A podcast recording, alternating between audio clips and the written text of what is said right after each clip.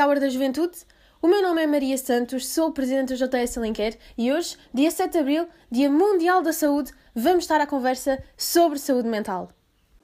O Dia Mundial da Saúde é celebrado anualmente a dia 7 de Abril, coincidindo assim com a data da criação da Organização Mundial da Saúde. Este dia é celebrado desde o ano de 1950 e a cada ano é abordado um tema diferente. Entre os temas já abordados podemos citar a segurança alimentar em 2015, a depressão em 2017, saúde para todos em 2018, a cobertura universal da saúde em 2019 e, por fim, este ano, construindo um mundo mais justo e saudável. Sabias também que o objetivo desta comemoração é sensibilizar a população sobre a importância de manter o corpo e a mente saudáveis, alertando sobre os seus riscos e métodos de prevenção. Para nos falar sobre saúde mental, optamos por uma política de proximidade e convidamos a Filipa Costa Santos. A Filipa é psicóloga clínica no Centro de Saúde de Alenquer e coordenadora da Comissão de Saúde e Coesão Social da Assembleia Municipal de Alenquer. Porque a saúde deve ser de todos e para todos, hoje a JTS vai dar-te os instrumentos que precisas para este segundo desconfinamento, permitindo que estejas informado e que possas informar os que te rodeiam. Sem mais delongas, vamos lá à conversa com saúde. Boa noite, Filipa. Antes de mais, quero agradecer por ter aceito o nosso convite. A nossa primeira questão traduz-se no seguinte: Hoje em dia, a saúde é um dos temas mais debatidos no mundo, se não o mais falado. Com a pandemia do Covid-19, concebemos uma nova concepção e importância do valor saúde que talvez até há um ano e tal para cá não concebíamos.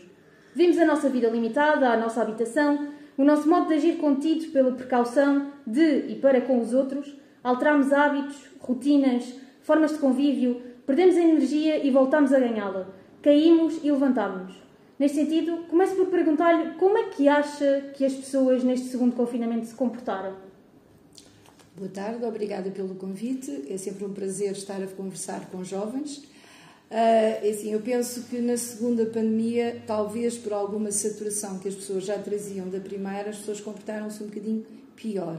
Embora, por um lado, também possam ter visto que houve consequências, não é? No início de há um ano atrás nós não sabíamos que uh, esta esta pandemia iria provocar tantas mortes. Aliás, no início, portanto, Portugal conseguiu controlar muito bem essa situação. Uh, depois, mais tarde, uh, na segunda na segunda passagem, as pessoas já houve muito mais mortes e as pessoas, portanto, tiveram se calhar mais alguns receios.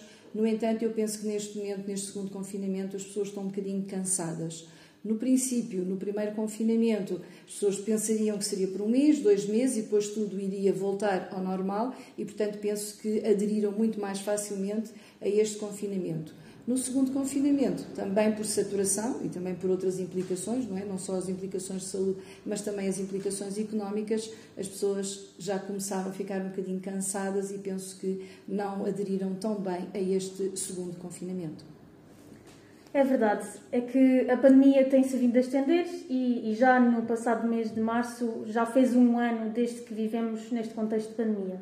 Neste sentido, quais serão os efeitos a longo prazo em relação à saúde mental para os portugueses e portuguesas que hum, vive, viram as suas vidas a mudarem drasticamente? Digamos que do dia para a noite mudaram as suas vidas automaticamente e sem terem algum tipo de preparação. É assim, as consequências para a saúde mental uh, serão efetivas, já estão a ser, não é? Portanto, alguns, algumas portuguesas e portugueses neste momento já estão a sofrer com algumas crises de ansiedade, crises de pânico e de depressão. Uh, no entanto, penso que uh, isto também foi mais complexo para aquelas pessoas que por si já tinham uma fragilidade emocional. Portanto, essas que já tinham fragilidade, claro que a pandemia veio adensar. Isto não falando, não vamos falar, sabemos muito bem que há crises, eh, um desemprego, a morte de um familiar, a, o, portanto, a quebra do poder económico trazem sempre crises, portanto, não estou a falar já dessas consequências de saúde mental que são normais, mas acrescido a, acrescido a, essa, a essa situação, temos o confinamento, não é? Uh, ou seja, as pessoas estiveram durante muito tempo em isolamento social, e isto, dependente das faixas etárias, terá com, com, certeza consequências ao nível da saúde mental. Portanto, se quisermos assim rapidamente enunciar, portanto, ao nível das crianças, é muito complicado para crianças pequenas estarem confinadas em casa sem estarem um, a brincar com, com meninos da, da, idade, da idade delas. nomeadamente até os filhos únicos, ainda muito pior, não é? Portanto, os outros que tinham irmãos será muito mais fácil. Ao nível dos jovens, muito mais complexo, porque nós sabemos que os jovens são, por natureza, um ser social e precisam de socializar até para uh, fazerem a sua própria identidade, e portanto isto foi, com certeza vai ser muito complexo ao nível dos jovens, porque estando em casa é muito mais complicado, é muito importante os amigos, conviver, e neste momento não puderam fazer. Isto para os jovens saudáveis, para os jovens não saudáveis, portanto, aqueles que já por si uh, se isolam, é ainda mais complicado, não é? Porque neste momento estiveram em mais isolamento, estiveram mais ligados às redes, às redes sociais no mau sentido, não no bom sentido, e, portanto, isto trouxe uh, graves consequências. Nós aqui, pronto, nomeadamente, portanto, como vocês sabem, eu trabalho aqui no Conselho, tivemos alguns jovens que deixaram de ir às aulas, uh, e ficaram a ter, mesmo quando foi desconfinado, portanto, não foram durante todo o ano letivo à, às escolas porque tinham alguma patologia e, portanto, com isso puderam beneficiar, julgam eles, de facto de estar em casa. Portanto, para estes jovens foi muito prejudicial porque efetivamente já eram jovens com problemas de isolamento social e a pandemia veio quase passar-lhes um atestado para não conviverem com ninguém. Isto foi, e estamos a ter alguns problemas de saúde mental, nomeadamente com esses, com esses jovens. Ao nível das famílias, também sabemos que houve algumas situações complicadas. Houve famílias que o confinamento até foi bom, porque os vários elementos da família se puderam aproximar uns dos outros e até fizeram coisas que até aí não tinham tempo para fazer. Portanto, para estes não agravou a saúde mental, antes pelo contrário foi benéfico para a sua saúde mental outros não, portanto, pessoas que não conseguiram fazer. E também sabemos os números de, que durante o confinamento tivemos números de violência doméstica e de maus tratos infantis também, ah, portanto, críticos por causa de as pessoas estarem confinadas. E finalmente, ao nível dos idosos também tivemos um problema, não é? Tivemos os idosos ah, retidos, digamos assim, nos lares, sem o convívio com os seus familiares. Para eles, eu penso que isto foi um bocadinho grave, ah, porque são pessoas que, portanto, tiveram privados de estar com os seus, os seus entes queridos e penso que os, os sintomas de, depressivos ah, agudizaram-se na população ah, idosa. Uma vez feita uma análise ao nível geral, ao nível eh, nacional, digamos assim, passamos agora para uma análise mais específica acerca do nosso Conselho. Na sua perspectiva, como está a situação atual no Conselho de Alenquer? Sim, tendo em conta os números que, portanto, que todos os dias uh, temos acesso relativamente à atual situação do, no nosso Conselho, penso que estamos a conseguir controlar a situação. Portanto, temos tido muito poucos casos, comparativamente até com meses eh, passados.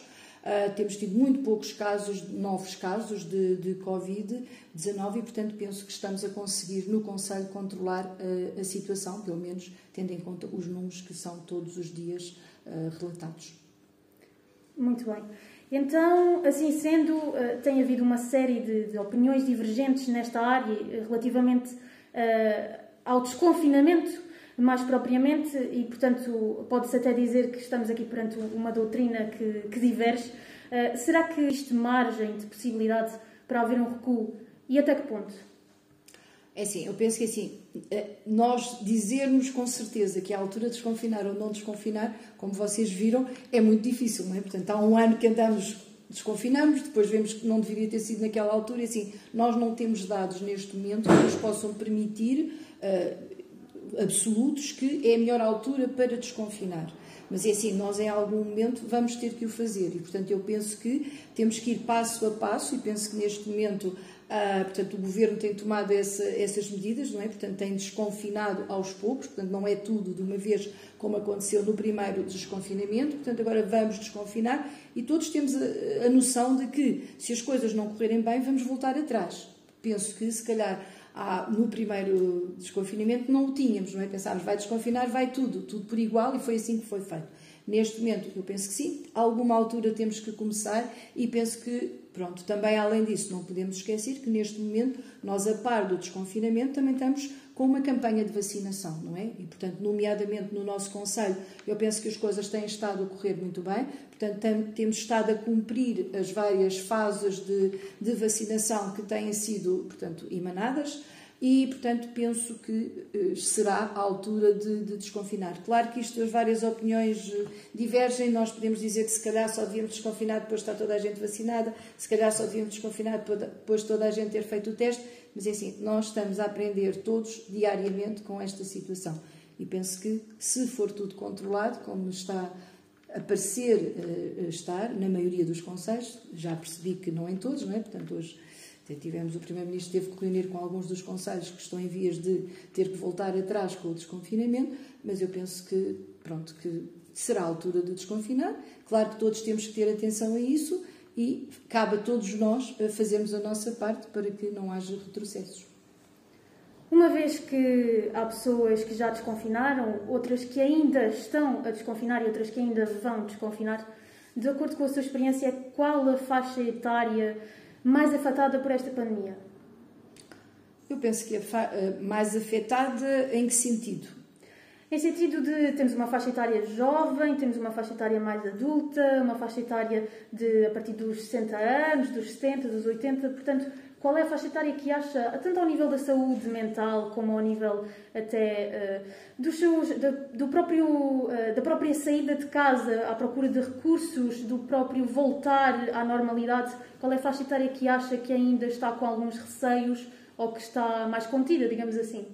Ah, eu penso que a faixa etária que está mais contida será a população mais idosa, não é? As pessoas mais idosas penso que sim, porque têm algum receio, visto que a grande maioria das pessoas que, que faleceram em Portugal foram pessoas de, pronto, eh, mais idosas e, portanto, daí eles estarem com algum receio, embora também são os que estão à frente na, na, na vacinação, não é? Portanto, são aqueles que neste momento mais vacinas têm, portanto, já foram va vacinados. No nosso Conselho, a população com mais de 80 anos já foi praticamente toda, toda vacinada, mas, pronto, penso que são essas pessoas, porque, devido a perceberem que poderiam morrer, penso que são as pessoas que estão mais com mais receios e, e portanto, mais, continuam mais confinadas. Uma vez que grande parte dos ouvintes são jovens, quais são os conselhos que lhes daria de modo a garantirem a continuação, a continuidade, aliás, da sua estabilidade mental? Eu penso que é assim, os jovens, eu percebo que vivem no agora, portanto, o futuro para eles é muito, está muito longe, não é? Mas têm que pensar que uh, têm que ter algum cuidado no desconfinamento que está, pronto, que tem tentado acontecer durante esta semana, porque podem deitar tudo a perder e podemos ter que voltar atrás. Até porque os jovens não vivem sozinhos, portanto, têm na sua família pessoas mais idosas, pessoas que provavelmente terão o maior risco. Além disso, também, eh, enquanto que no primeiro, na primeira fase nós víamos que as pessoas que, que tinham problemas de saúde mais graves eram as pessoas mais idosas, nós neste momento temos jovens Portanto, pessoas relativamente jovens internadas no hospital e com a, eh, doença, com a gravidade da doença, não é? Temos até algumas pessoas que também já faleceram. Portanto, eu penso que os jovens têm que dar ali um, contra, um balanço, digamos assim, entre o desconfinar e o não desconfinar. Portanto, ou seja, desconfinar devagarinho, embora eu saiba que realmente para os jovens é muito importante estar com os amigos, conviver, eh, sair, eh, mas têm que fazer ali penso que é um bocadinho difícil. Pronto, eu penso que para os jovens é, o mais, é a população portanto, mais difícil neste momento para não desconfinar totalmente e para não fazer as coisas que faziam antes, mas têm que ter um bocadinho de paciência. Eh, esta pergunta que lhe vou colocar foi-nos também colocada por alguns estudantes e, como tal, não poderia deixar de trazer para cima da mesa.